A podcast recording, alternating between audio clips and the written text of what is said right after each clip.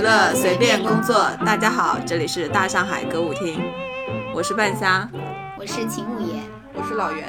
我们这期还有一个嘉宾，呃，可以算是一个老嘉宾，但是他有个新 IP，你介绍一下自己吧。大家好，我是谁来着？杜飞，对，我是杜飞。好的。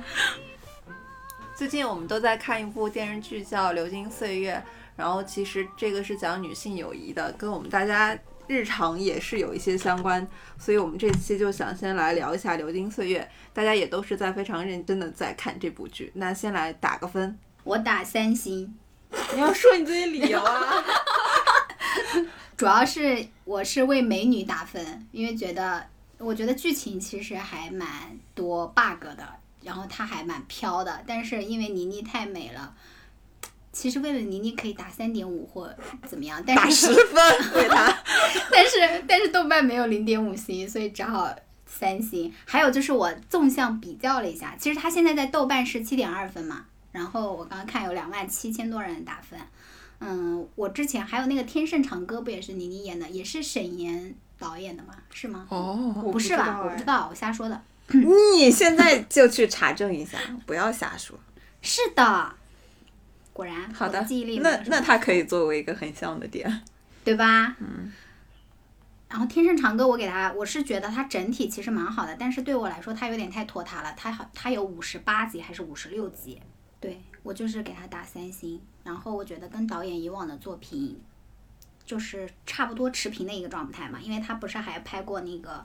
中国式离婚，我的前半生什么之类的，虽然我刚说的那两部我都没看，但是在我心中他们也是一个。中国式离婚是刘若英和不是啊，不是吧？是陈道明和左小青那个。嗯，对。那那刘若英演的那个是什么？中国式结婚。对。我我小时候还蛮爱看那个电视剧的，我我妈很爱看。那个是早期呃富家女和凤凰男的。生活样本吧，对。接下来我说吧，我打的是三点五星，豆瓣没有半星，但是我内心对它的评价就是三点五啊，因为本质上对我来说就是普通的电视剧，及格线以上，硬伤不少。而且我觉得它特别 old school，就是整个它呈现的，不管是那个场景还是描述的关系，都非常去互联网化。我觉得，而且我觉得其实双女主她们的感情确实还挺好的，没有撕逼的。友谊会让我觉得对这个剧来说是一个加分项，因为太多描述女性友谊的电视剧都是要抢男人，要撕逼。比如导演的另一部作品《我的前半生 》，虽然我没看过，但是我知道那个什么，就是那两个女主是袁泉和马伊琍，是吧？对，他们好像就是什么的。你又有了一个，虽然我没有看过，但是我觉得，这不是觉得呀，因为当时有很多热搜。现在电视你虽然不看，但是你也知道基本的剧情，因为你可以在微博热搜看完它的好的，这个就跟我没有什么关系，因为我不看热搜。然后全剧让我印象最深刻的是所有倪妮的哭戏，我都很喜欢。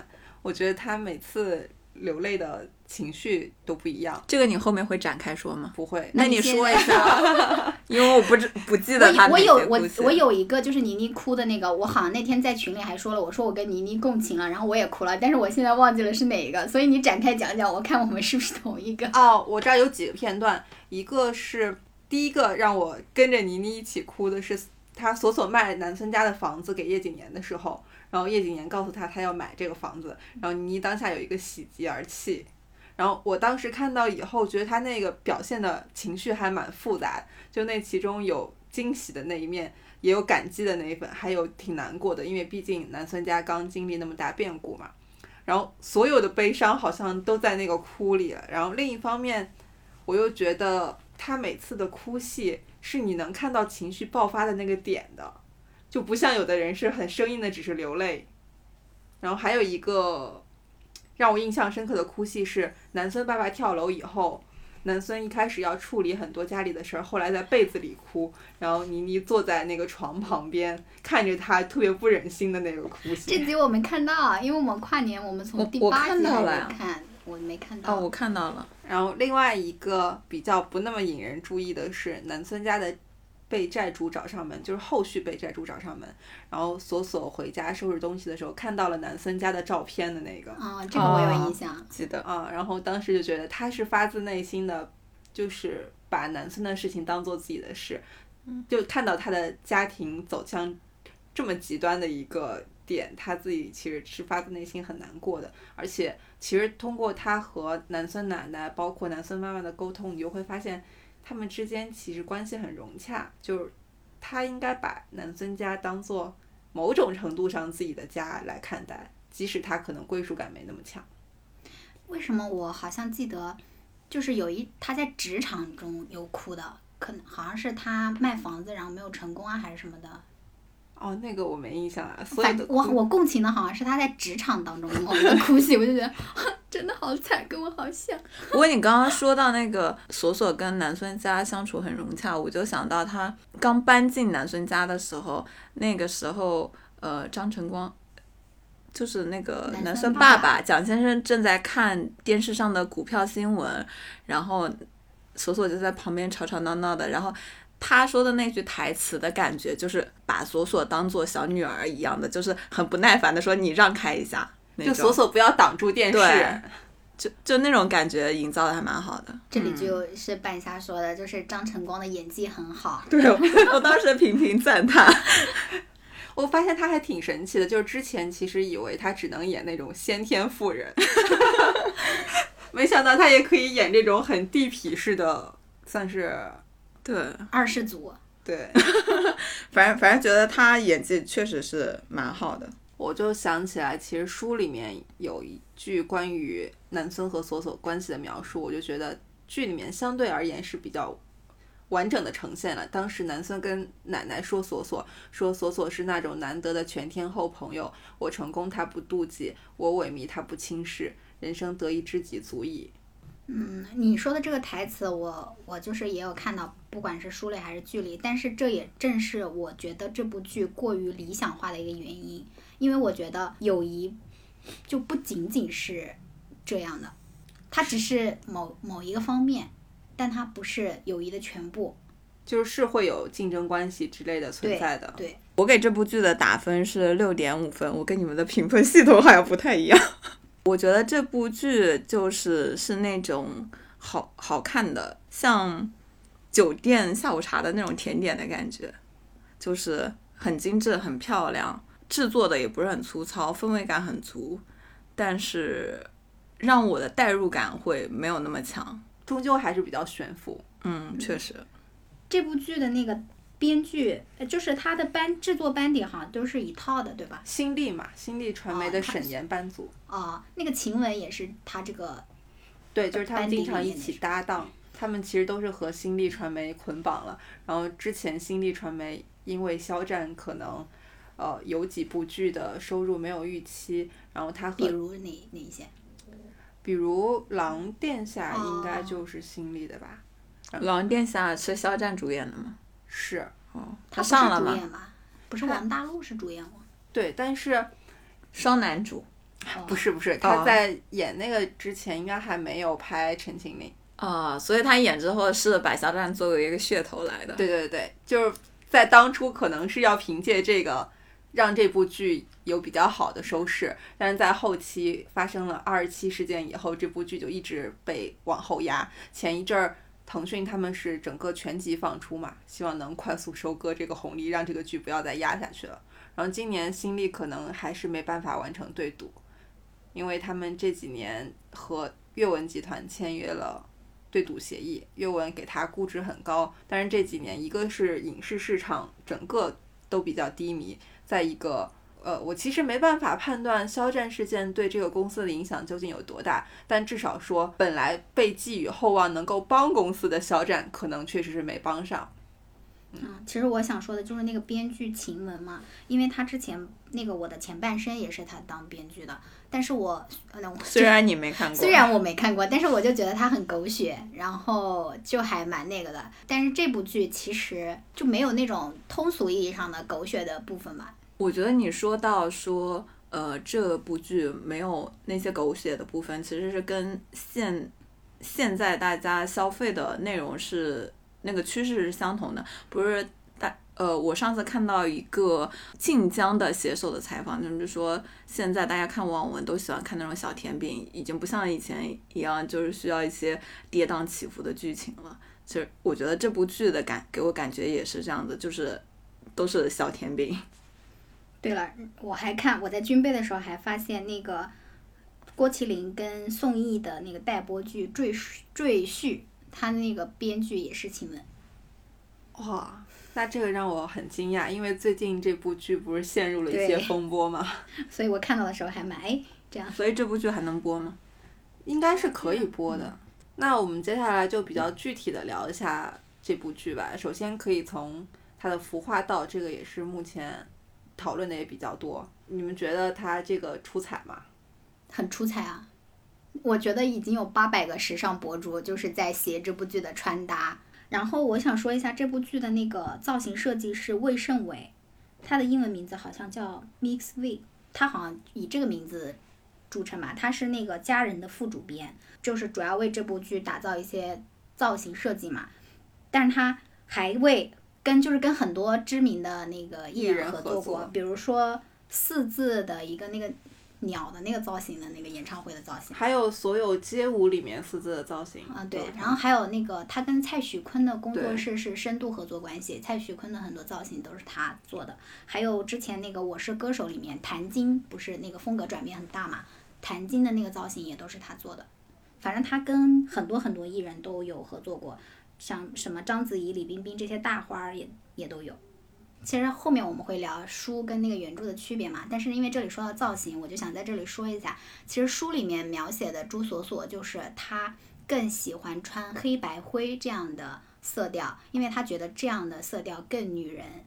但是在剧里面，呃，其实她的色彩是非常非常明艳的。然后我看到那个尼贝卡采访这个 Mix V 就说，嗯、导演就是就是要求朱锁锁全程要很美嘛。她其实在里面有好几套那个红裙的造型嘛，她就是希望通过这个明艳的造型去展开朱锁锁这个人物在性格上的一些特征。其实我觉得这部剧里面索索的性格好像都是靠服饰来营造的，因为他本人，嗯，就是各种行为模式，我觉得还是一个可爱的小女孩儿的，但是她穿的衣服就会给人一种，嗯，比较霸气。对，就是编剧想要营造的那种都市女性的形象，就像宫斗剧里面都靠化妆一样。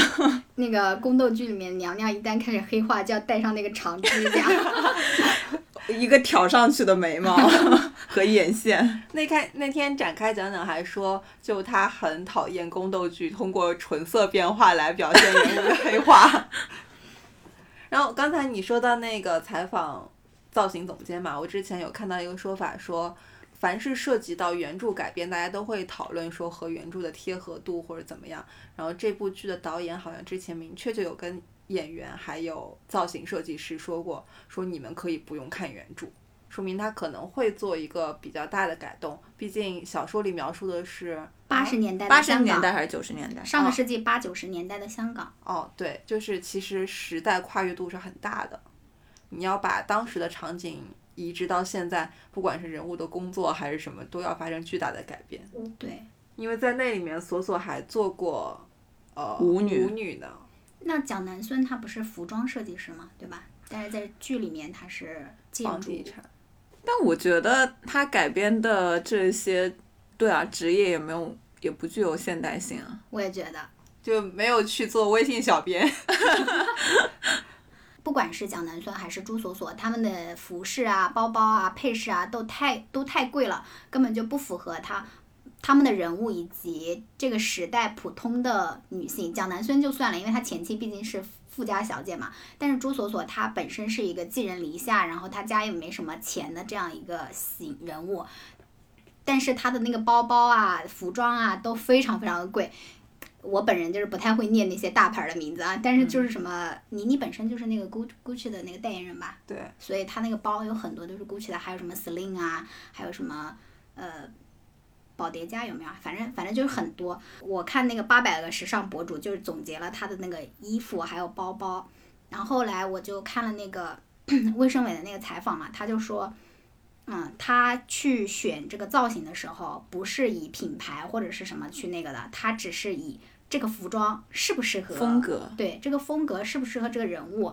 我觉得现在很多观众还蛮苛责这方面的，因为很，因为很多就是现代的剧里面那些女主角也都是扮演一个平平民家庭的女孩，但是她们都是穿的是一些大牌，拎的拎的包啊、配饰啊，也都是很昂贵的。你扒出来才知道它是那么昂贵的。当当然，我不是说他们都做的很好，其实有蛮多剧里面的那些造呃造型做的也不是很贴合人物的。但我觉得这方面不需要太苛责。我觉得他们出发点还是为了让这个人看起来好看而已。对，而且如果你服饰做的很粗糙的话，大家又会因为那个穿的很土被劝退，那可能没钱的人就是会穿的很土啊。那还有一个可能是这个剧的滤镜被讨论的也很多，大家会觉得有电影质感。其实我当时看到你说这个滤镜的时候，我就想说，为什它么要讨滤镜有什论滤镜？么特别我没吗觉得它有什么因为我看到很多人都说，就是不剧组不要把时间花在什么调滤镜啊，或者说什么电影质感上了，好好弄好剧情才是关键。就有吐槽这个。但是我之前我们不是在绿帽子家看的嘛，嗯、他有说过一个问题，他就说这个电视剧是呃什么年代的电视剧啊？为什么它的那个滤镜会让人有一种复古有点昏啊黄是吗？对对对嗯，我觉得电影质感是靠滤镜的嘛。我之前有看一个，就是我妈在看的时候，我看到一个国产剧是叫诶是叫什么来着？精装律师好像叫这个吧。哦，我我不是说滤镜方面，我是说它的那个运镜和调度方面，我觉得还蛮电影质感的。但是滤镜这种东西就可以跟电影相提并论吗？这个根本就就是花钱跟跟那个拍摄的花钱根本不是一个维度的吧？所以当老袁提出滤镜这个问题的时候，我百思不得其解。我想说，嗯，这部电视剧的滤镜有什么特别之处吗？但是，但是我通过这个就想到了那个光影。其实我觉得它的光影就是有一些跟就是在表现人物性格或者是故事情节上面还挺符合的。你一说到这个，我就想起了那个蒋南孙在在国外的时候跟王永正一起工，就是。工作到通宵之后，然后王永正睡着，然后那个光过去了对，那一下，有一个还蛮像的是前几天放的那个吧，就是蒋南孙跟王永正在讨论，在客厅里讨论什么，然后那个、呃小董是小小董叫啥？谢红祖哦，谢红祖，谢红祖跟朱锁锁在门后，就是他们俩偷听他们说话嘛，然后那个镜头转过来，然后刚好一束光就是打在他们两个身上，然后嗯，我觉得那个还蛮唯美的。我觉得比起来说滤镜有电影感，可能它的画面是比较讲究的。对，嗯呃，刚刚我们聊的可能是相对硬件方面，接下来我们就聊一下有关人物或者剧情这方面的。看到目前应该已经过半，你们觉得整体的剧情和节奏怎么样？我觉得跟朋友一起看的话，因为大家可以讨论或者什么的，就会觉得还行。但是我自己看的时候，我觉得节奏挺慢的。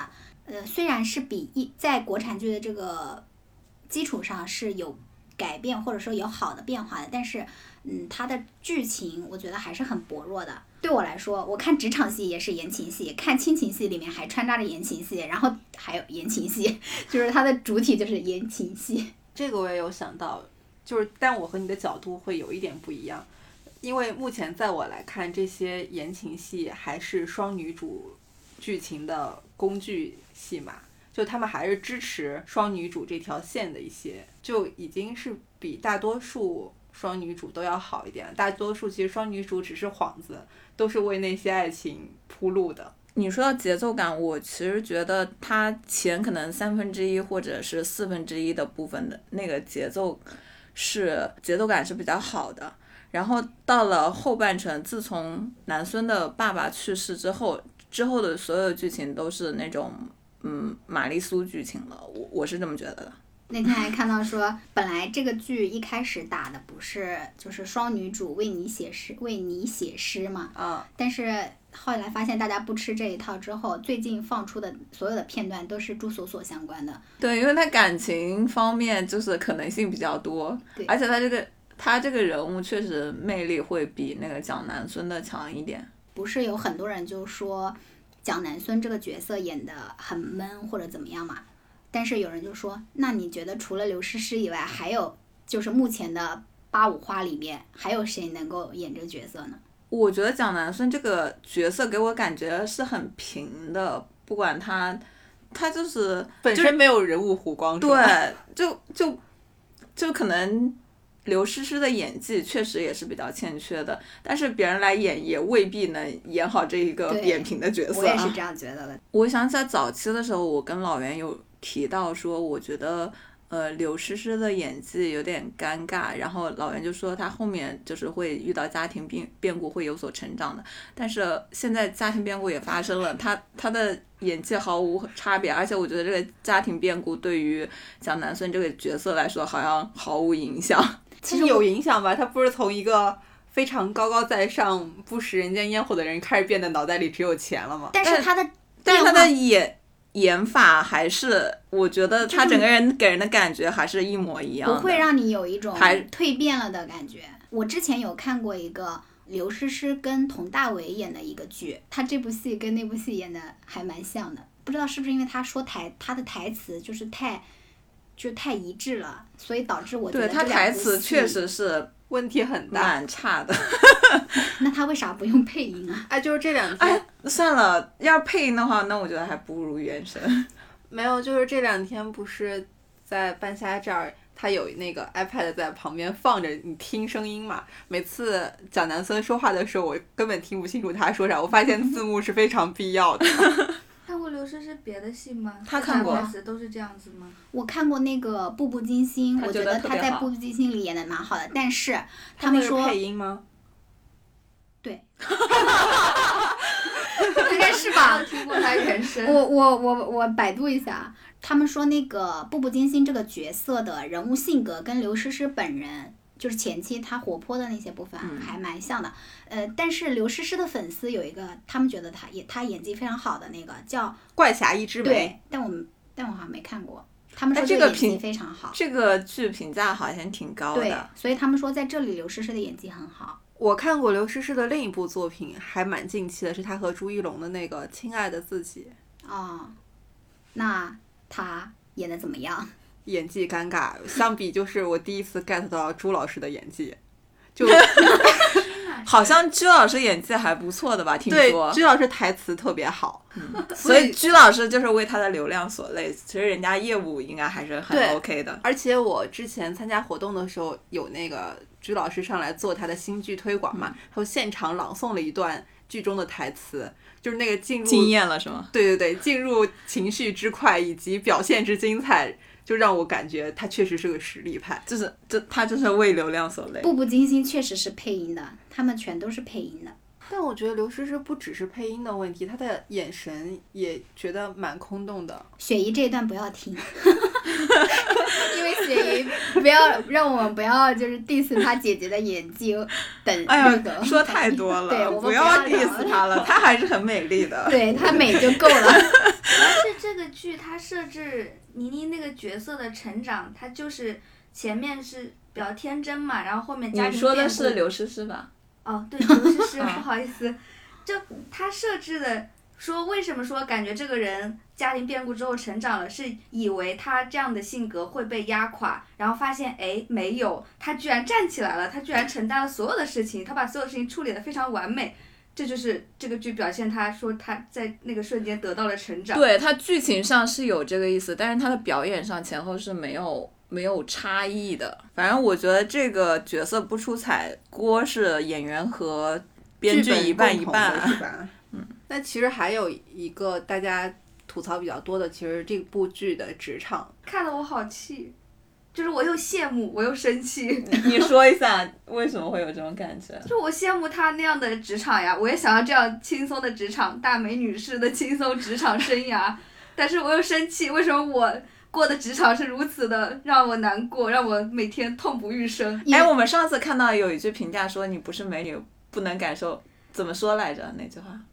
你不是美女不知道美女的职场有有多多容易？多容易。所以你们周围有美女是过着这样轻松的职场生活吗？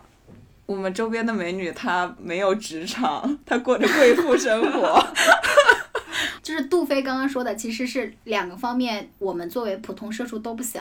第一个是我们没有美女的脸，第二个是我们在一个加班之都，我们没有遇无法遇到那样的神仙公司，所以也无法遇到那样的神仙领导。我觉得索索一旦进入职场以后就开挂了，是那种小颜女主的，你完全看不到她的能力，她卖房子也跟她的能力无关，是的，对你也看不到说她在这个公司有什么成长，因为他所有的成长只不过是身边的人变了，从杨科到范蜜再到叶谨言，这个杨科不是让他学了吗？学什么打高尔夫，什么但是这些并不是促成他卖房卖的原因房子，对对，他卖房子还是靠金手指和幸运，这呃，美貌。他还会说什么？我好歹也是卖了三套房子的人，我的能力怎么怎么样？我就想说，你卖三套房子，哪里展现出你的能力了？对的，而且像范蜜还有叶谨言、杨科他们其实对。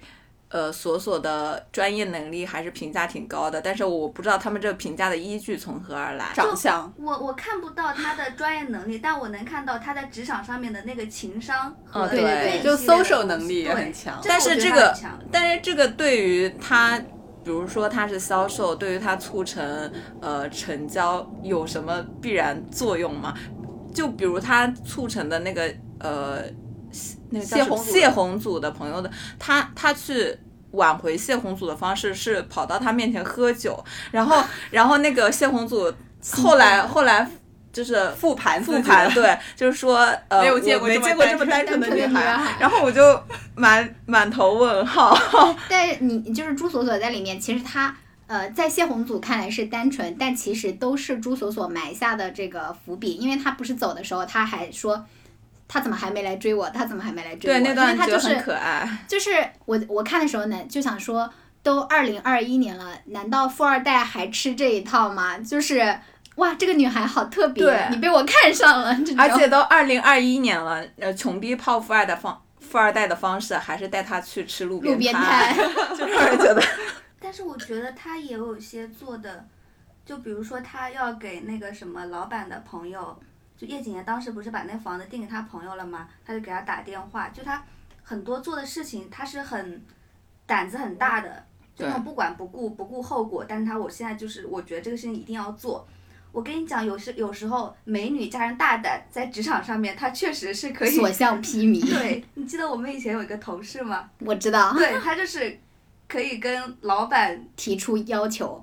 然后什么养狗啊，什么跟老板之间有很、这个故事我们要。展开说说，就是不是当时要公司要开展新业务嘛，然后要做各种各样的抖音号，然后这个美女同事就提出来说，其实她是她自己本人想养一个宠物，以及她觉得那个宠物很可爱什么的，但是她就跟大老板提说，嗯，那我觉得其实做宠物号蛮好的，什么之类的，然后她就让老板给她买了一条价值不菲的狗狗，那个狗，我想知道价值多少。也没有很不菲吧，大概一万块钱？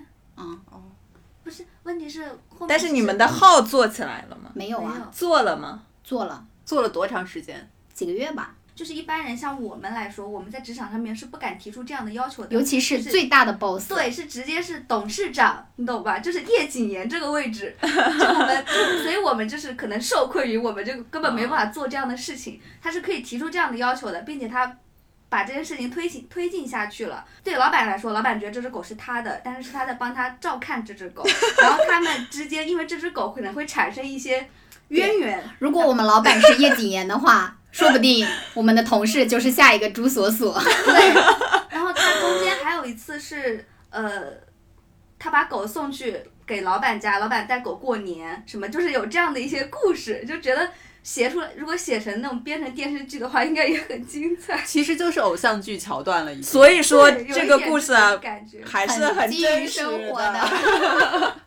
所以说，就是美女在职场就是偶像剧，不走职场线。我觉得美女她从小因为长相可能会受到大人的喜欢，受到各种优待，所以她就是会胆子比较大。让我想到那个叶谨言有一次评价朱锁锁，呃，不是。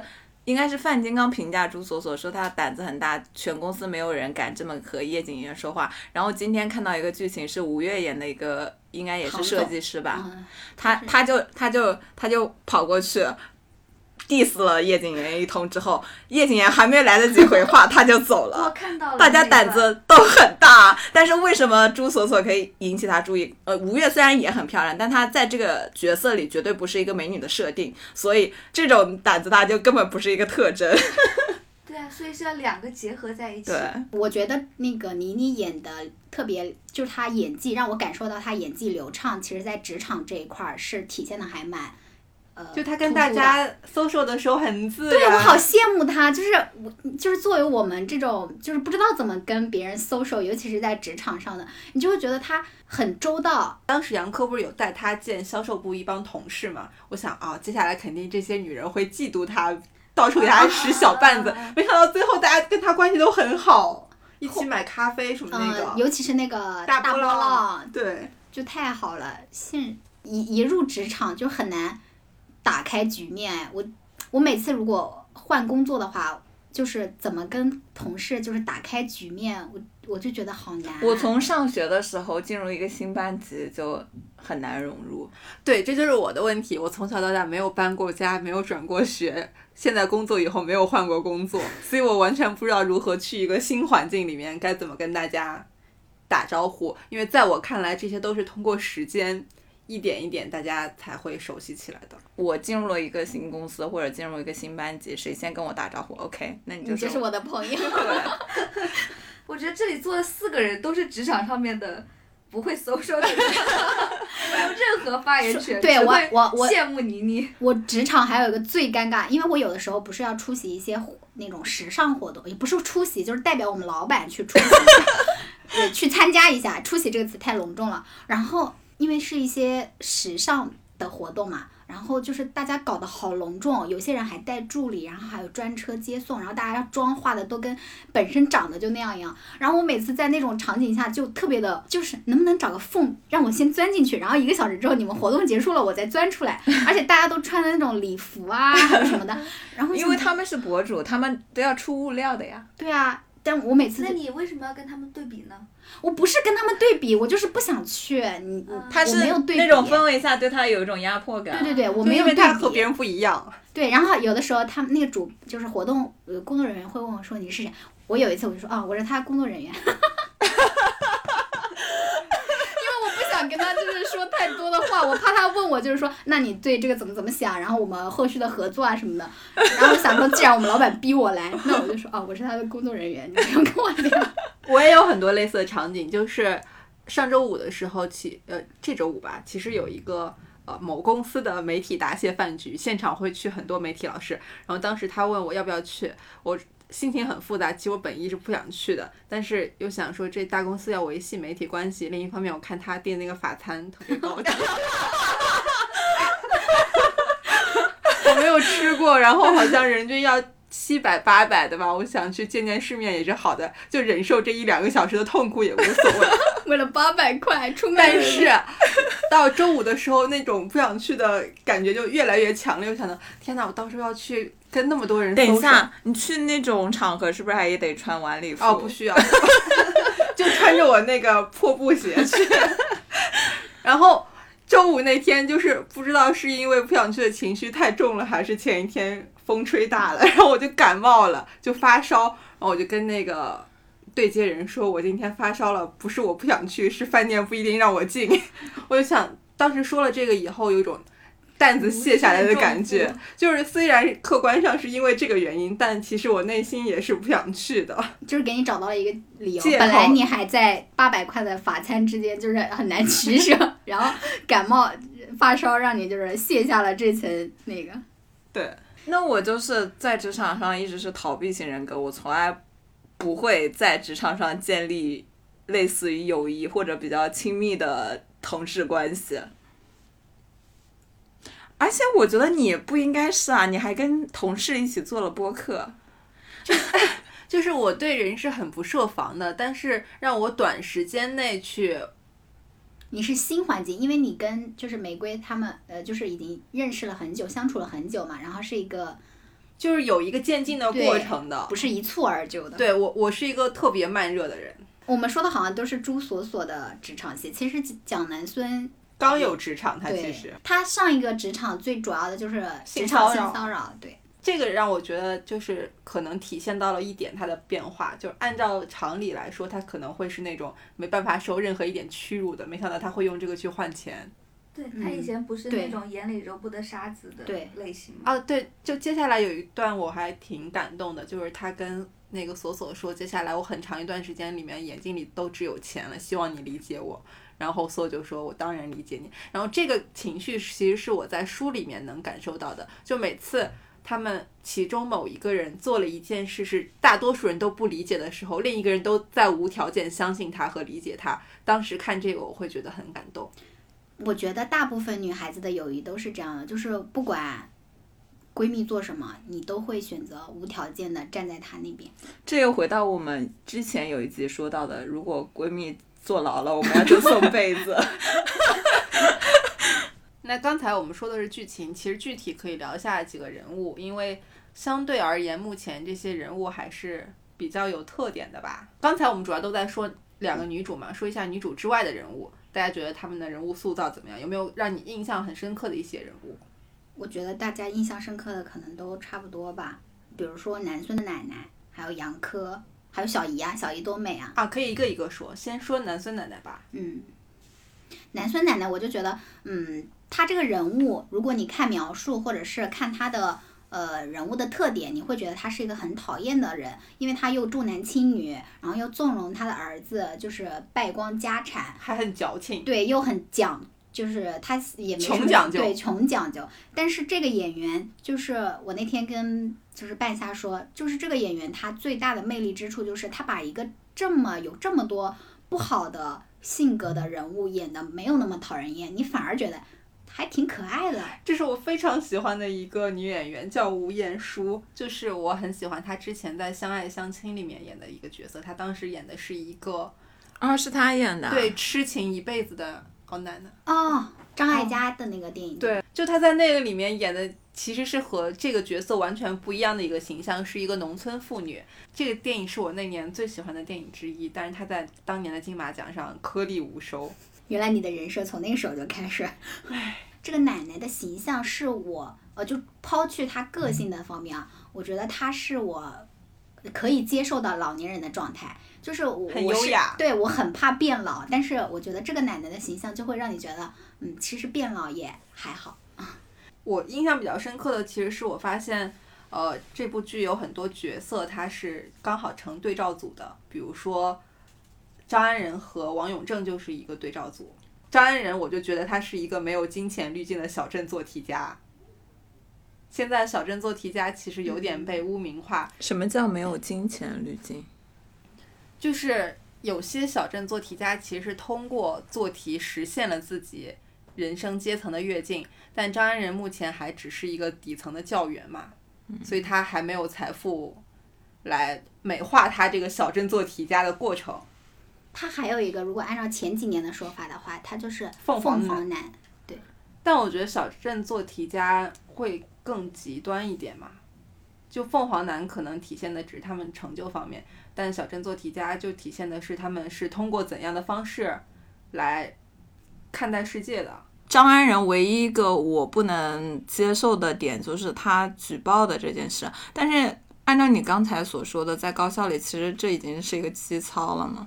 我我觉得他其他所有的嗯、呃所有的行为，他的辩解我都非常能理解。我觉得他的考虑就是很周全、很很长远的这样来考虑的。就是后面不是出现了一个角色叫李一凡吗？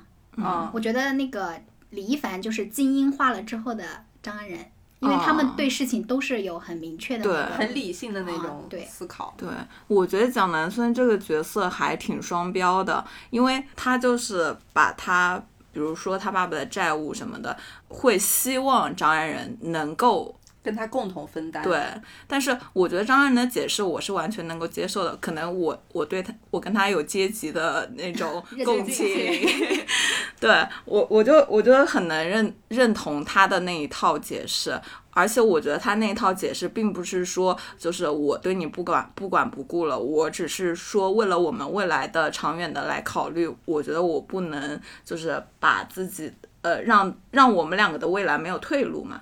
就是我是能接受，但是弹幕上全都是 在骂他渣男。对，然后到了后面，蒋南孙不是依然背着债务嘛？然后他那个时候已经跟王永正在恋爱了，但是这时候她们姐妹花两个人的聊天剧情就是说，我们赶钱，赶快把钱还清，然后让你和王永正就双是宿收费，让你和我王永正没有负担的恋爱。为什么到了这边就是就不是两个人一起承担了？因为王永正本身就是王子，王子是不能下凡的。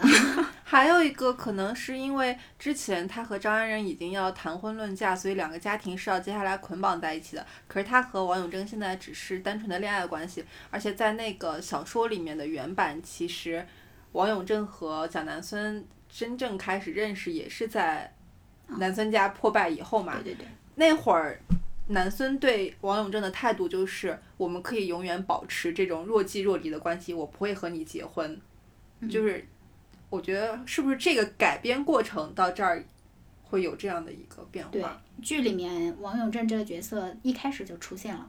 对所以张安仁其实是南孙看作是家人的人，但是王永正就是那个同桌有好感的男同学这样的。我我觉得那个张安仁对我来说，就是他为了自己的事业，或者是说为了自己的前途做的一件事，嗯、我也不是说认同吧，就是我是可以理解的，但是在情感上面，我不能认不能理解，甚至不喜欢他的一点就是他两面派吧。就是他对那个蒋南孙是有欺骗的这个成分的，嗯嗯，比如说，呃，记得有一个好像是那个王永正把他的名字加在了他们的那个什么建筑手册后面，但是那个张人就骗他说是他什么打电话跟那个董教授求了好半天，然后巴拉巴拉的，然后才把那个加上去的嘛。呃，他这里面不止这一个细节，就是他骗他的，好像有好几个吧。我觉得这是在情感上面，张仁作为呃男朋友非常值得被谴责的一点。这个剧里面把张安仁这个角色的一些阴暗面还是表现了很多细节的，然后我觉得这样子让这个角色还蛮立体的。但是其实不管是这部剧，还是现在我们看到大多数都市倾向的剧，都把这种小镇做题家或者说凤凰男的地位表示的很尴尬，就是完全是在烘托社会对他们的负面情绪。对，就是我就是觉得就是把他们刻画的很丑恶，我觉得我我很多时候都还挺能理解这这类角色的。就是换在以前，其实大家是很鼓励说，我们通过自我奋斗，通过正常途径来获得一些社会地位或者怎么样。然后现在反而就是这个情绪让大家觉得，哦，你如果是通过自我奋斗到达这样的一个位置，你就是凤凰男，或者就这个过程倒过来了。对啊，那我们普通人家的孩子也太惨了，我们不奋斗也不行，我们奋斗了出来了还是不不被这个社会接受。我觉得一切就是阶级越深的，呃，实现阶级越深的人，他在他在这个过程中肯定是在战术上有一些，可能在道德上是会有一些灰暗，或者说呃不被大家认同的部分，但是。这个部分就是会在这类影视剧里面被放大，然后大家对这类人群就会有一个很丑恶的想象。而且他们通常还会通过那些先天条件很好的富二代，对多么纯真善良，他们永远是伪光正的角色。然后就变成了他们的踏板。那相对照的其实是王永正那个角色嘛，就是一个典型的台湾偶像剧式男主，包括还请了一个弯弯腔的杨佑宁来出演 可能因为我两倍速，我都没在意到他的那个。弯弯腔对我也没有在意。他跟那个蒋南孙他们一出场就是那种欢喜冤家的路线啊，对对太明显了，就是俗套的偶像剧情节，你都能猜想到他们后来肯定都会都不知道为什么蒋南孙对他恶意那么大，就一开始感觉一开始没有为什么就突然就就很强的恶意，我觉得蒋南孙最开始的那个状态就像粉丝的状态，呃，因为她是她男朋友的粉丝，然后这个人跟她男朋友不一样，反正反正你你跟我男朋友不一样，你就是一个不好的。就对家嘛。我觉得杨佑宁啊，他是叫杨佑宁吧？是啊郭采洁的前男友，但是他好像已经结婚生子了吧？这个杨佑宁，我觉得他最近热播剧里面都有他，好像。他是不是开始北上打工了？他们说那个台湾资本换人捧了，因为之前呃，他们台湾资本到底是哪些资本啊？就是 现在有一些视频平台和影视公司的高层其实都是台湾人，因为台湾早期娱乐圈很发达嘛，像比如说爱奇艺他们和爱豆成立爱豆青春那个公司来捧爱豆，其实他的负责人就是早年在台湾非常有势力的一个女经纪人哦，我觉得最近的热播剧，那个章子怡那部剧里面好像上阳赋嘛。应该是。哦，我看到了，好像有人嘲他那个古装造型很丑。我觉得所有的所有电视剧里面的帅哥其实都是氛围感，其实帅哥很少。但是我觉得他连这种氛围都不能让我代入。为什么？为什么朱锁锁就可以那么漂亮？倪妮每次出场我都说哇好美，但是这里面没有一个男性角色出场让我觉得哇好帅主。要就是娱乐圈的女明星就是很美丽啊，然后美丽浓度很高，然后男明星的丑的浓度很高。范金刚不帅吗？范金刚是可爱，可爱。男性角色还是要靠这个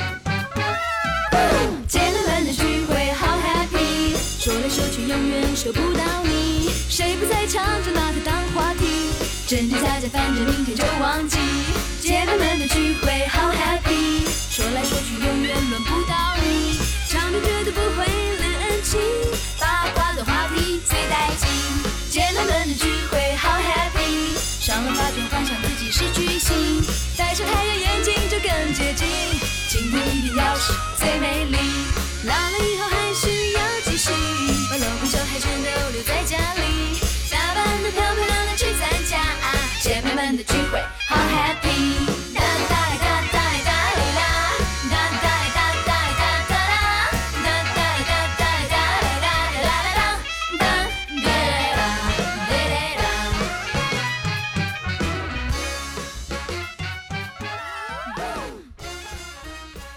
另外还有一对对照组，就是索索的感情线，叶谨言和谢宏祖。其实谢宏祖这个人设是蛮差的，但是让小啊董演的还挺可爱的。他人设不不是挺好的吗？对啊，大家不都喜欢他吗？他不是妈宝男吗？哦，但是我觉得剧里面嗯没太强化他妈宝的部分，可能后面会有他就是妈宝的种种表现，但是目前为止都还是一个富二代而已，但是小董确实演技很好，把这富二代演得很可爱，因为是他本人吧。我也觉得非常。就是富二代啊，他妈是那个谁，王金花王金花还不富二代啊。就是华谊是华谊吗？华谊华谊原来的的那个很牛逼的一个，经纪人啊，我是说现在王金花力捧的是一个小花，零零后的小花，你们猜是谁？我们认识吗？认识。刘浩存。不是，刘浩存是那个谁的？刘浩存背后的经纪人是刚从黄晓明工作室离职，是现在李易峰的那家公司博众星河的合伙人，零零后小花，我除了我的脑子里只有刘浩存，很有名，很有名。零零后小花，谢那个宋祖儿吗？不是，我只知道我妹妹啊，谁啊？我妹妹叫什么呀？你哪个妹妹？张子枫。哦，不是，那我还有谁啊？零零后是不是那？哦，不对，那个是时代峰峻的。那是谁啊？你说吧。赵今麦。哦，反正接下来他可能资源会还蛮好的，因为王金花现在手里面的很重要的一张牌是他。嗯，我我还想说到这个谢宏祖，就是董子健演的这个，其实我觉得董子健演的也很松弛。哦，对，他就那些表情，你就让人觉得是很自然的，不是故意演出来的。嗯，因为他长得其实还蛮一般的，就不是帅哥的那种，但他会给你营造出一种这个人啊方方面面都还不错的感觉。他有一种就是理想中富二代的淳朴和天真，就感觉没有被这个世界污染过。对，就是那种哇，这个富二代怎么这么单纯？对他这句话就不应该说朱锁锁啊，他还说 我从来没见过这么单纯的女孩子对，，当他说出那句话的时候，估计朱锁锁心里就在想，这个人怎么这么单纯？我从没见过这么单纯的富二代。我觉得是不是因为在剧里面，其实谢宏祖是很卑微的在追索索，包括很多桥段，其实都是那种透着一些憨和傻，验证了那个道理：男人卑微就变得可爱。对，因为你刚刚说那个张安仁是小镇做题家，然后王永正是那种王子嘛，这个谢宏祖就比较像那个小奶狗的形象。对，而且他还是一个有钱的小奶狗。但是就是国产剧里面，好像小奶狗基本上都是这样的，不用像张安仁一样在乎他的物质啊或什么的，就是可以放肆的去谈一场浪漫的、轰轰烈烈的爱情的那种。我我有时候觉得演技不错，跟这个人的特质是不是也有关系？我的意思是说，小董他本身是不是也是一个比较讨人喜欢的一个感觉，所以他演这个角色，他演的杨巡，嗯，不是讨人喜欢的那个类 型，讨人嫌的是吧？有一点吗？啊，那你说小董其实，呃，他家世很好，再加上他自己演技又很可以，他其实还蛮值得他妈妈砸资源的。我记得他刚出道的时候，大家就说是他是因为他妈妈嘛，然后他怎么样怎么样，就是非议还挺多的。但是他这几年在娱乐圈摸爬滚打之后，好像他这几年作品不多啊，我觉得。我觉得他就是那种你刚刚说到你同事那那个女导演一样的，她就是自身条件也不错，然后呃资源也足够多，就是她认定了这条路之后，你只要义无反顾的去追梦就好了。他的出道作品是那个《青春派》还是什么？就是讲高考的一个。我好像知道这个，嗯我只知道当时大家对他评价也还不错。对啊，他在那里面演技也很好啊。我只知道他我在想说，是不是因为因为他的家庭环境，所以他可以受到很多很优秀演员的指点那那你觉得陈飞宇呢？每天都可以受他爸他妈的指点。啊？天赋很重要。像这个小谢这种角谢红祖这种角色，他其实就是一个年轻版的王永正。一般这种国产剧里面的小奶狗角色，也都是家世很好，然后可以随心所欲的去做自己的事情。但是我觉得像像日剧或者韩剧里面的小奶狗，其实也都是一些普通的年轻的男孩子，只不过是有一腔热忱。我觉得我比较欣赏这种风格的年轻人。然后这个剧里面也有一个角色是让我有这种感觉的，就是莉莉安。啊，当然莉莉安她她其实家境也还不错的，嗯。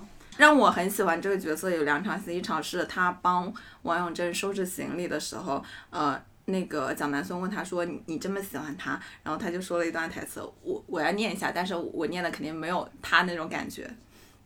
他就说喜欢啊，告白了一百次，被拒绝了一百零一次，可是我还是喜欢。可那就是他的人生。我希望我喜欢的人过他自己想要的生活，哪怕他最后喜欢别人。啊，当当时你们不是在里面化妆，然后我一个人在那流泪，看哭了。怪不得我没看到，我在化妆。那时候我就觉得这个角色已经立起来了。然后第二个是那个呃张安仁举报了王永正之后，大家都很不理解他的时候，然后莉莉安就去找张安仁，跟他说，就是表达了他对他这种行为的。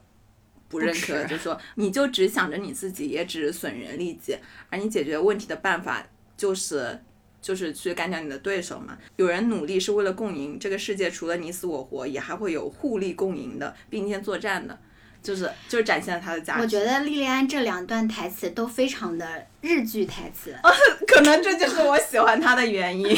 就是又热血又坦荡。对对，其实和小说改动比较大的就是叶谨言这个角色，嗯，对，他设定是完全出现了一些偏差的。在这个剧里面，其实这个角色争议蛮大的，包括对于陈道明本人的争议也很大，他为什么要搞那么黑？为什么要搞那么黑呀、我看到昨天看他一个手，是白的对对比非常明显。我知道那个呃有人就是说是因为陈道明私下也非常爱打高尔夫，然后打高尔夫的时候，他这里会带一个那种类似于护腕之类的工具，所以他这里没有被晒黑，然后他其他地方都被晒黑了，因为你打高尔夫不是露露天的嘛，那还挺细致的这个设定但。在这个剧里 打他那个手有有有黑白不分明是说他私下喜欢打高尔夫，啊，就是他先天就是这种肤色。那你说的这个是现实情况吧？我嗯看到一种为陈道明辩解的说法，他说。陈道明可以说很懂文学，也很懂戏了。我怀疑他看过原著，而且不只是一本译书的。译书虽然是玛丽苏言情，但也是高级言情文学了。我悟了，他为啥要把自己晒成曼德拉不捯捯捯饬倒饬，就是为了突出原著那句。蒋小姐有几个臭钱的糟老头子，居然爱上小女孩子，你一定觉得好笑。他要呈现给观众的就是一个老人，一个有钱有名，但是面对有好感、年轻漂亮的女孩子，心里是自卑的老人，所以不是让观众磕累的大叔萝莉，而是要突出年龄差，一个漂亮年轻，一个糟老头子才会有喜欢却不可以拥有，就算是相互喜欢在一起，也会被全世界唾弃。这个也太过度我解读了我了觉。得这个就特别像我们呃我们上学的时候，就是给你一段文字，然后说作者表达了什么，然后作者说我根本没有这个意思。因为我一直是两倍速嘛，然后我昨天就是刻意调成了原速，就是看一下，我发现陈道明讲话特别像《康熙王朝》里面他的那个我。我第一次跟那个老袁讨论这个里面的角色的时候，当时我们在比较张晨光和陈道明的演技，我我就说陈道明演什么都是康熙，但是张晨光演每个角色都还是有不同微小的变化的对，我觉得叶谨言这个角色，因为书里面他对应的是李先生嘛，对其实书里面李先生的这个描写也没有很多，但是但是李先生的人物还是很立体的，我觉得。而且是那种，就李先生是很有个性的，对就虽然不能和你结婚，但是一切都是为你着想，而且很识大体的一个角色。不是，但是叶谨言这角色就让我从头到尾都很迷惑。对他，这个角角色就是纯粹玛丽苏设定，就是我觉得比如说他作为一。个那么大公司的老板，然后天天玩手机，哇天天看快手，快手，然后还有就是，嗯，就算朱锁锁长得很美吧，美到那种吧。他也没有必要，就是给人家拿瓶啤酒，然后还用文件夹这样开，然后 就他的种种行为都让我觉得很莫名其妙。对，我觉得他就是一个玛丽苏工具人。我最难受的是朱锁锁跟叶谨言之间，一旦有一些什么感觉有点小情愫之后，他就开始回忆一段他们中间就是之前的那些疯狂闪回是吗？对，我就好难受。对，他会放放那个主题曲的音乐，然后再闪回。我觉得啊，这里我看不到爱情啊。对，这是我就是感就就磕不到他们的感情。反正我觉得叶谨言这条线就是毫无逻辑，包括他突然要做那个图书馆也很莫名其妙，因为他之前那个什么东篱的项目不就是给富人居住的，然后就利益最大化的那种嘛，然后他突然又开始搞情怀，要搞什么社区图书馆，而且他天天看快手搞图书馆就很不合理。反正叶谨言这人我好难懂啊。呃，我们上次看那个澎湃有篇文章，不就是说把里面的男性角色都列为了几种，然后其中叶谨言就是皇阿玛氏，那各个方面都很像，他也喜欢上了。吹胡子瞪眼。澎湃那篇文章里，他是把杨科、李一凡跟叶谨言都归类为皇阿玛式的男子，那就是那种爹味儿。很重的那种。我觉得杨我觉得不是，就是给女主开金手指的，哦，就是赋予他们各种权利和能力。就是拯救他于危难之时。那其实这部剧因为角色很多嘛，所以也产生很多 CP。你们都磕哪对啊？我一开始觉得杨科跟那个朱锁锁还蛮好磕的，尤其是朱锁锁给他过生日那一段，还有贴膏药那一段，就涌动着那种暧昧的情愫的啊，你是觉得有暧昧吗？我当时开始我是觉得锁锁心机好重，知道这么博取领导欢心。我是觉得我我当时就是他给他贴膏药那一场，我一直以为他的设下一秒就是会有同事看到，然后就开始非议朱锁锁，说他说他你看什么跟领导乱搞不正经关系没什么，没没想到他就是正常的贴了个膏药，然后哎，但是他们同同事也很奇怪，他们两个就是这么亲密的肢体接触，就是没有人看到，也没有人讨论。但是我觉得他跟叶谨言啥都没有，呃同事那么讨论的热火朝天。对。我觉得范蜜和索索，索索可以配一切人。对啊，就是我之前看到了一个帖子，里面甚至有朱锁锁跟他爸爸的 CP。哦，哦，他爸很，帅，他爸好帅，他爸比叶谨言帅多了。我觉得他爸应该也，我觉得他爸应该演那种风流浪子，那他爸的设定本来就是就是啊，风流浪子海源。好帅啊！我觉得范蜜和索索也很好磕啊，就一开始也是欢喜冤家的路线。但他们俩姐妹感太明显了。对，越到就一开始我是磕的，后面范范蜜真的越来越姐妹了。就是现在这部剧的热度其实就是一般，没有那种预料中像《三十而已》或者是之前一些爆款剧那种爆红，我我想知道，就是爆剧它有没有一个标准？比如说上了多少个热搜。呃，我觉得这算营销吧。比如说它的收视率破多少多少什么？现在应该是破二吧，破二没有。不，就是这个剧有没有在整个社会范围内被大家所讨论啊？就是这种热度啊。我觉得就是一年有那么多电视剧，有相对不错的就 OK 了。为什么大家都在追求爆？你你追求爆的话，你就多搞点营销了，就是营造一种一种爆的假象就好了。我觉得这个其实和这部剧本身有关，就是感觉它比较 old school，所以它其实所有的话题都不是切中时下社会焦虑热点的那些话题，包括呃，我们如果说之前不是有一阵儿爱奇艺和南腾训练很火嘛，大家其实会说爱奇艺接下来要搞百合，但其实也是诈骗公司，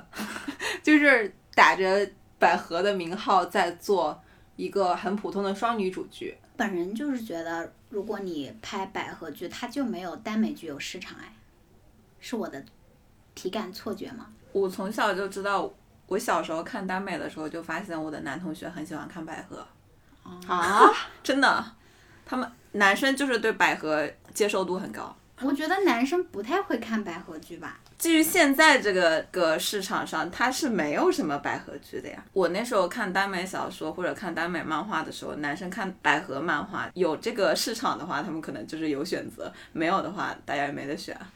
我以为男生更喜欢看，赘婿那种。呃，对，哎呀，包括那个《庆余庆余年》那种，就就是男主性爽开文，对，男主开金手指，啊但是我觉得我觉得这个《流金岁月》也很女啊女性爽剧啊。是的，男性的那种爽文里面不是都会开后宫，然后有各种类别，各种男性喜欢的类型的女性角色，然后这个里面就是有各种嗯女性可能会喜欢的男性角色给你来挑选。我觉得还有一个它没有特别爆的原因是，它虽然主打女性题材，但是它并没有呈现各种现在大家讨论的那种女性议题的要点，比如说什么，他们他们两个的生活就是没有困境啊，对他们就是偶像剧生活，对，所以他们只是单纯呈现了所谓的女性友谊。嗯但他们的感情是不是也没有什么变化呀？从一开始就是很好，到现在一直都很好。对，它就是没有撕逼的女性友谊。这也是我为什么觉得这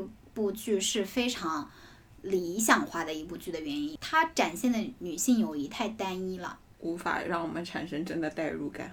但你说这这部剧女主关系这么好，为什么大家磕那个为你写诗不是很卖力？他俩应该也没有进入那个 CP 榜的。他们两个没有张力啊，他们俩就是两个人甜甜的互，两个人都很温柔，我无限支持你。他们一开始的时候，就是还没有这部剧还没有播的时候，他们刚开始就是营业太早了，是营业吗？太早，而且太过了。对，然后这个就让我发现，就是这个公司是个诈骗公司，就是他所有的营，就是剧方啊想要营造，都是说他们俩之间是有爱情的关系，包括之前的那个啊，对，路透我之前以为一直以为是这样子。对，还有那个他们之前过早的营业，还有芭莎婚庆公司给他们拍的那些照片，都给大家造成了一种错觉，说这个讲的是 ghost love，但事实上它其实讲的是女性友谊，就这个偏差太大了。我觉得所有磕 CP 的人本质还是要磕爱情，所以他们俩之间一旦失去这种爱情的可能性之后，就没有人会特别上头。我想提问，就是因为我没看过《陈情令》嘛，我看过，我想知道《陈情令》它本身的设定是兄弟情吗？不是，就是爱情啊。哦，好的，就你知道为什么《陈情令》是可以磕的？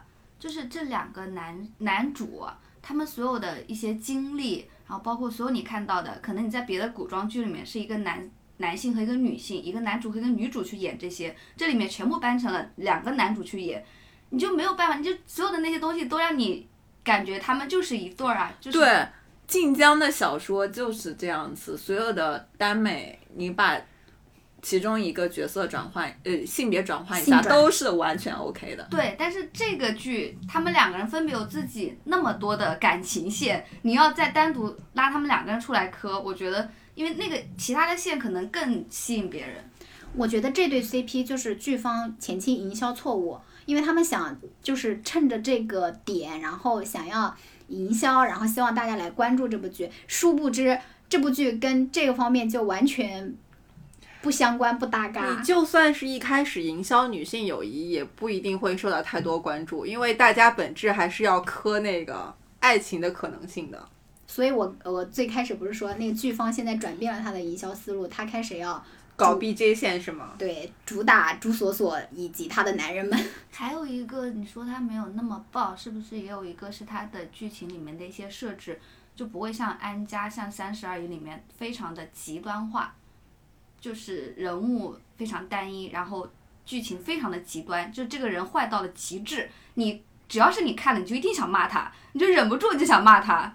但这个里面就没有那么一个很极端，让你他没有他没有挑逗观众的情绪，对，但是我觉得这个是可应该值得鼓励的。我不喜欢就是那是的，是的，什么三十而已、安家那些里面那些，因为那那个人物都太单一了，就是对。他只是为了让你讨厌他而讨厌他，就像韩延那个新电影，就是为了让你哭而哭的那种电影。对，就是这个《流金岁月》里面，张安仁其实是肩负一部分这样的功能的，但是其实他对张安仁的，就比如像我这样的观众，我就是比较理解张安仁的，所以我觉得他的他的处理可能还是相对比较克制的。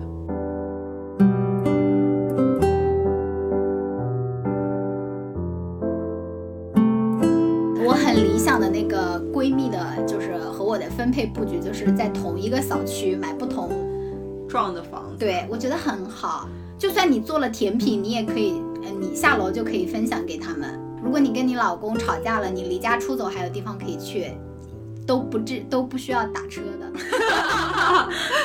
但是我觉得是这样子，住在一起，像像我和杜飞这样子，我们两个就是处于那种七年之痒的状态，交流很少。虽然住在一起，但是也很少一起去玩，像其他的那种闺蜜一样。我甚至我们俩一起玩，没有我跟苏打一起玩的多。我我觉得那是因为他杜飞工作的关系。我我上一次有没有跟你说过？我说我八百年都没有跟杜飞谈过心了，我们的友谊可能已经冲淡到就是很淡了。哪有？我们什么时候？我们上一次谈心是什么时候？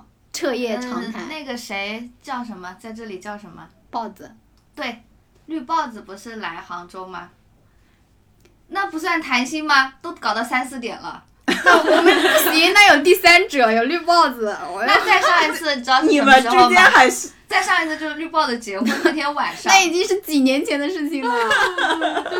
彻夜痛哭。哎，那谈心要谈什么内容呢？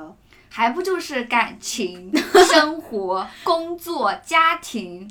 其实我们每次谈心谈的内容架构都是一样的，只取决于我们从哪里开始谈。你们都是什么时候认识的？我跟他从小就认识，你跟谁？杜飞。就发小嘛。因为对啊，因为我们离得很近。然后高中的时候，你有了另一群朋友，然后我也有了另一群朋友，然后但是我觉得高中那种状态，就是你把他当成你特别好的朋友，然后你跟他很长时间没有办法见面，因为那个时候并没有这么通讯这么发达嘛，那你就会给他什么写信啊什么，就非常炙热的那种情感，对，但是现在已经没有了，是不是？无法炙热。你现在让我要写什么那种很很很肉麻的话吗？我记得我以前在那个 QQ 空间里面写你，他他给我杜飞给我写过八百条炙热的话。有什么例子吗？有一年我生日，他送我的生日礼物就是八百条炙热的话，真的、真的是八百条，就是那个小卡片。你当时应该准备准备了，然后带过来念念一下。在我老家，就真的是八百，就是呃这么厚的那种小小本子，然后它是一张一张的嘛，然后它记录了他好几个月以来每天的生活吧，就是他可能今天有什么想说的话，明天有什么想，就是他那个我完全八不记得百条纸了。我觉得是这样子的，我们现在生活的热情已经不足了。以前以前高中的时候，我们我跟杜飞在一个班级，我们整天是不是还会写一些莫名其妙的话来传阅我？觉得是不是因为我们当时的生活里面，你学习是你就是一个一个任务一样的，但是你跟朋友一起是你非常快乐的事情，然后你又没有其他的一些东西了？你现在可能要什么，要谈恋爱，要工作，要各种乱七八糟的事情。我觉得这一切都是被九九六摧毁的。以前我们工作没有这么。就是没有空隙的时候，就是还工作还是有空隙的，然后我们就经常会一起玩，还会一起去看演出什么的，经常一起做饭吃啊什么的。现在就完全没有这些空间了。那你们在关系非常好的这些朋友中，有一起经历过什么大事儿吗？你举个你的大事的例子。对我现在还能回忆起我和我关系非常好的那个朋友第一次见面的场景，是在五六岁的时候。他们就是流金岁月，因为他还能记得他跟他好朋友相遇的场景啊。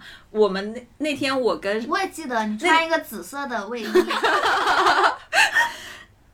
应该是，还有个套头那种，你头发是一个这种齐刘海儿锅盖，然后这种短发，你坐在教室的这个位置，我坐在这里，这是我我们不是同桌，我们不是同桌。啊、这是我们同桌之后的那个场景，同桌之前不知道。对不起，我完全不记得。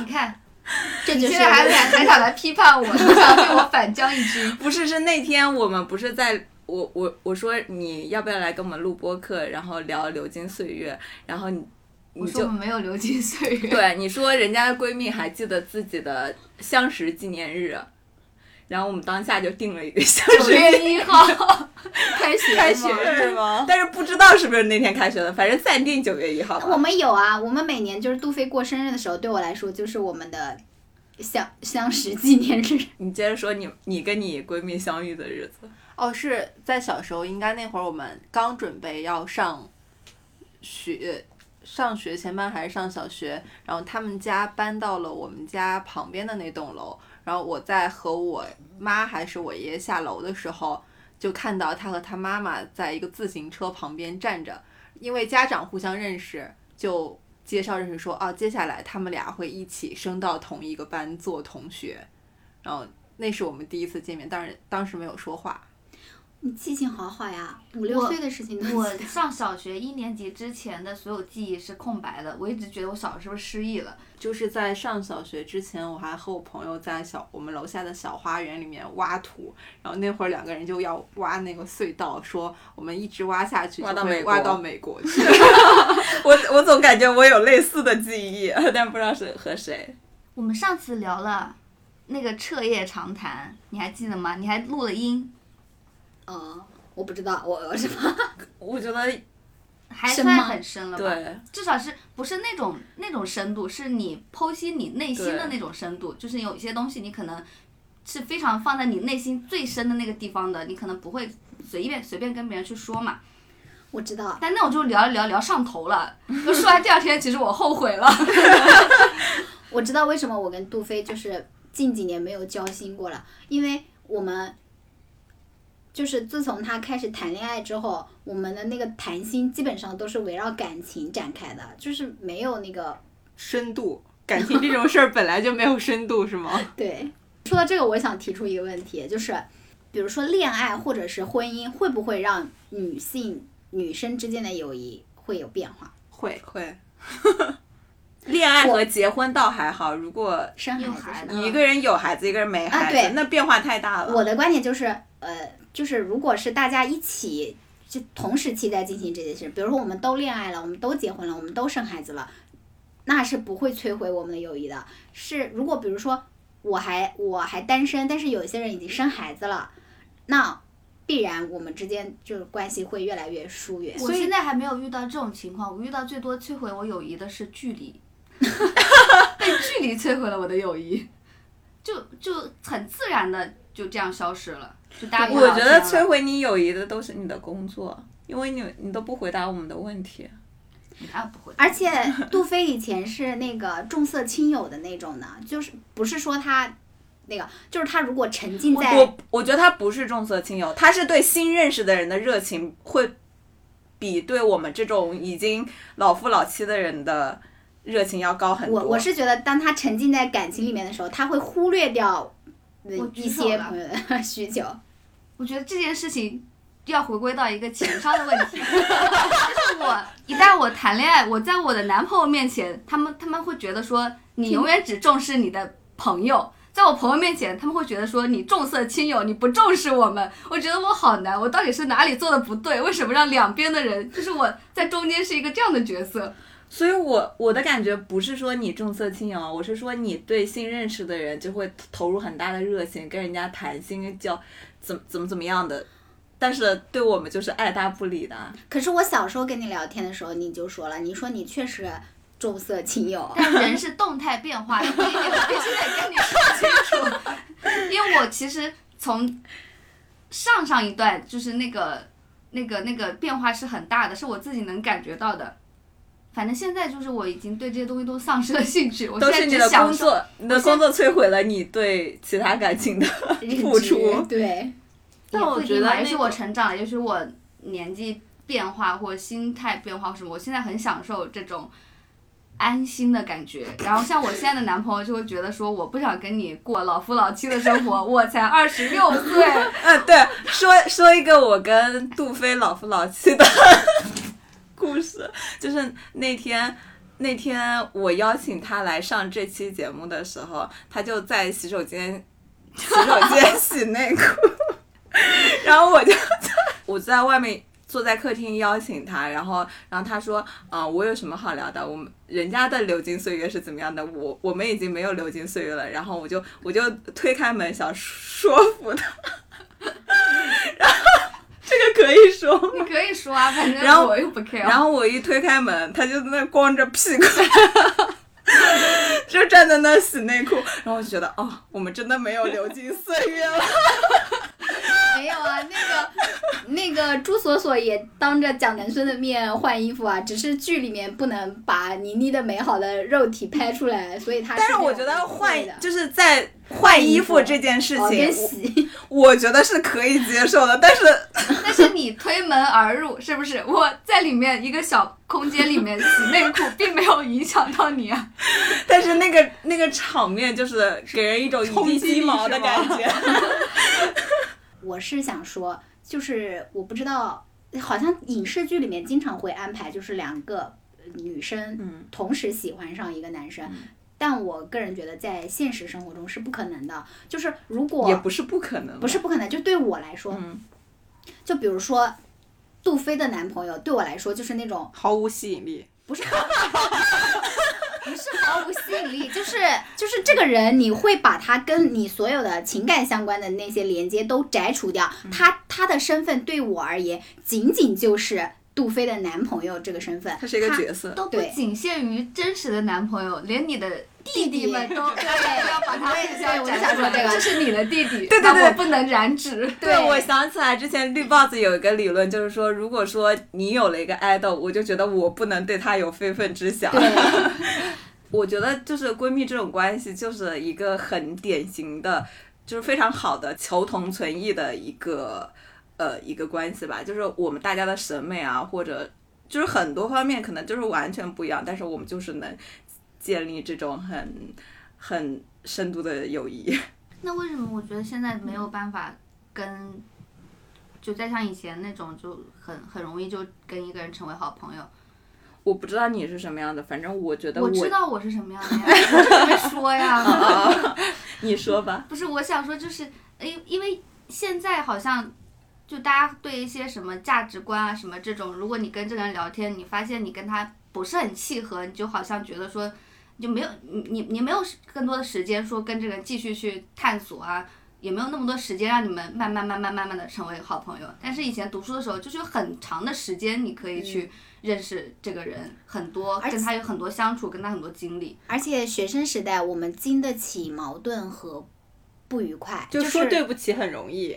对，就算我们吵架了，我们争吵了，但是我们会和好，我们相信我们会和好。但是现就是比如说你在工作当中，或者说你在日常生活中遇到了一个人，然后你可能跟他关系还不错，但是你不会有那个信心，就是说，如果我们因为什么产生了分歧，我们之后还会没有任何芥蒂，也不是说不是说你记得这个事情，而是就是它不像不不如小时候感情那么的容易愈合，那么容易那么纯粹。我觉得是有一个原因，就是呃，就之前说到的步调步调一致的问题，因为我们在读书的时候，我们是强行框框在那个步调里面，大家的 pace 就是一样的，不可能有人对超前，除非他跳级。对，然后包括你们的物理距离，那也是固定的。如果出现了呃矛盾或者裂痕的话，这种步调的一致性和呃物理距离的相相近，也是很容易愈合这些小矛盾的。我这种人如果没有学校这种制度的话，我是因为我是一个很难打开自己的人，我是必须得在这种外力的作用下才能跟人建立友谊。他们得选中你，对，然后，但是我觉得有一些人他的真诚度是比较高的，比较愿意呃打开自己的那种人，他们在任何环境就是碰到跟自己对自己来说有吸引力的人，都是能交到朋友的。其实从小一起长大的朋友，确实是和亲人差不多了。嗯，因为像你在外工作的时候，他们其实和家人跟你的距离是一样的，但是他们有时候又会比家人更了解你。然后又因为大家是一起长大的缘故，所以他们对你感情的真挚程度也是和家人是没有差别的。因为杭州对我来说是一个呃，就是就是也不是杭州人嘛，那你就是从别的地方到杭州来，然后杜飞对我来说就是在杭州的一个安全港湾港湾港湾，港港。我 不会，就是我我每次都觉得说。就怎么说呢？我又说到张安仁那一套，就是我有个退路。就比如说，如果我跟我男朋友吵架了，或者说如果有一天我不开心了，或者怎么样，那至少我还是可以来找你们的，嗯对吧？我觉得你说的这这一套就是跟之前我我跟杜飞还有另外一个朋友是一起合租的嘛，然后后来我们要面临搬家这件事情，我们就考虑说，呃，是各自单独住还是继续住在一起的时候，然后杜飞就说到说，呃，喜欢住在一起，并不是因为就是我我我一直说我们俩交流变少了，然后他就说，呃，有朋友在家的时候，那是一个就是安心对。升华吗？啊，你们不是都要升华吗？你们没有没有这一段不是挺好的吗？怎么升？你升一下吧。我又不会，我只是问一下，对你们台提出一个小建议吗疑问。我们都不太擅长升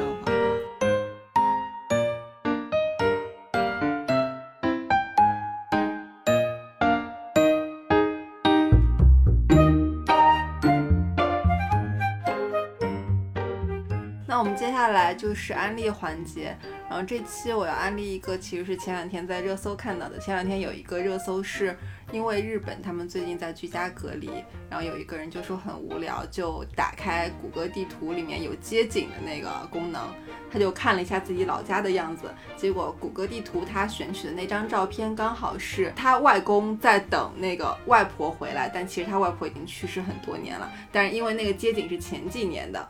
所以一下子就有时光倒流的感觉，还看到那些感情变化。顺势有很多日本人就都用这个功能去搜了一下，比如说他们有有些人就在那个街景里面看到了自己走丢的小狗，还有那种去世的亲人或者种种，就是有一些唤起大家回忆的。然后我看到这个热搜下面就有人说，其实百度地图也有这个功能，它在街景那个环节有一个时光机的功能。就是你可以通过那个看到前几年，呃，你们家当地的一个画面，我就去搜了一下我们家那个，就像跟着时光机旅行一样，你看到了那个地方没有被拆迁或者没有改造之前的样子，但是因为我们家住太高楼了，所以看不到我们家家人在路上的样子。然后在哪啊？我没有这个 app。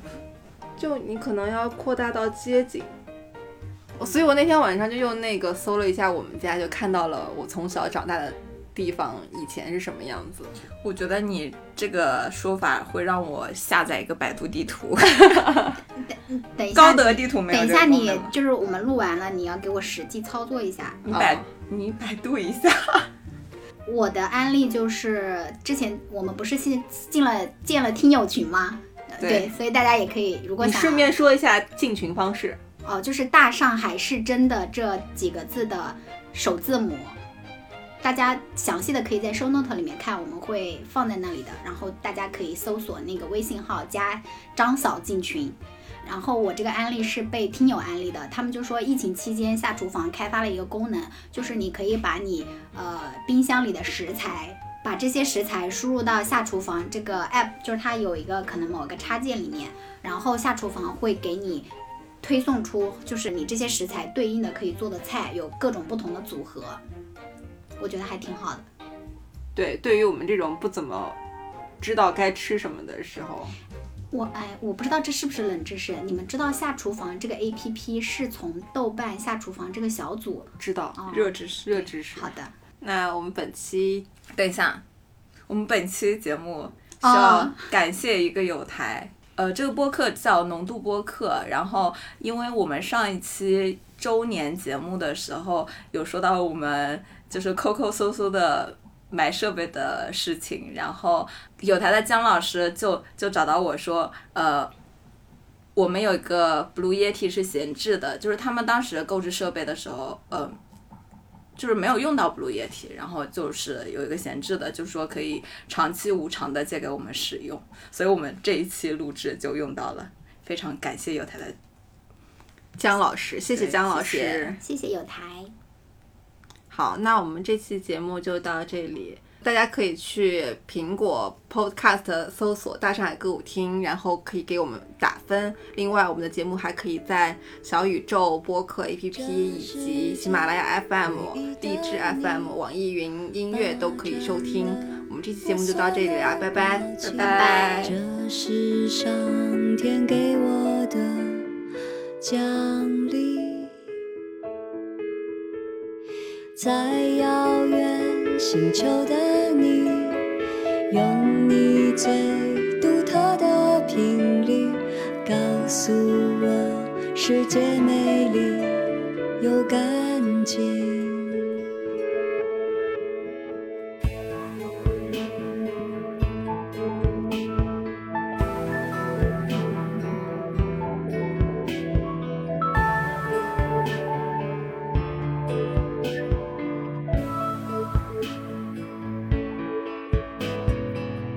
就算飞到了世界的另一边，另外一边，我也不会因为这样长长的距离而感到胆怯。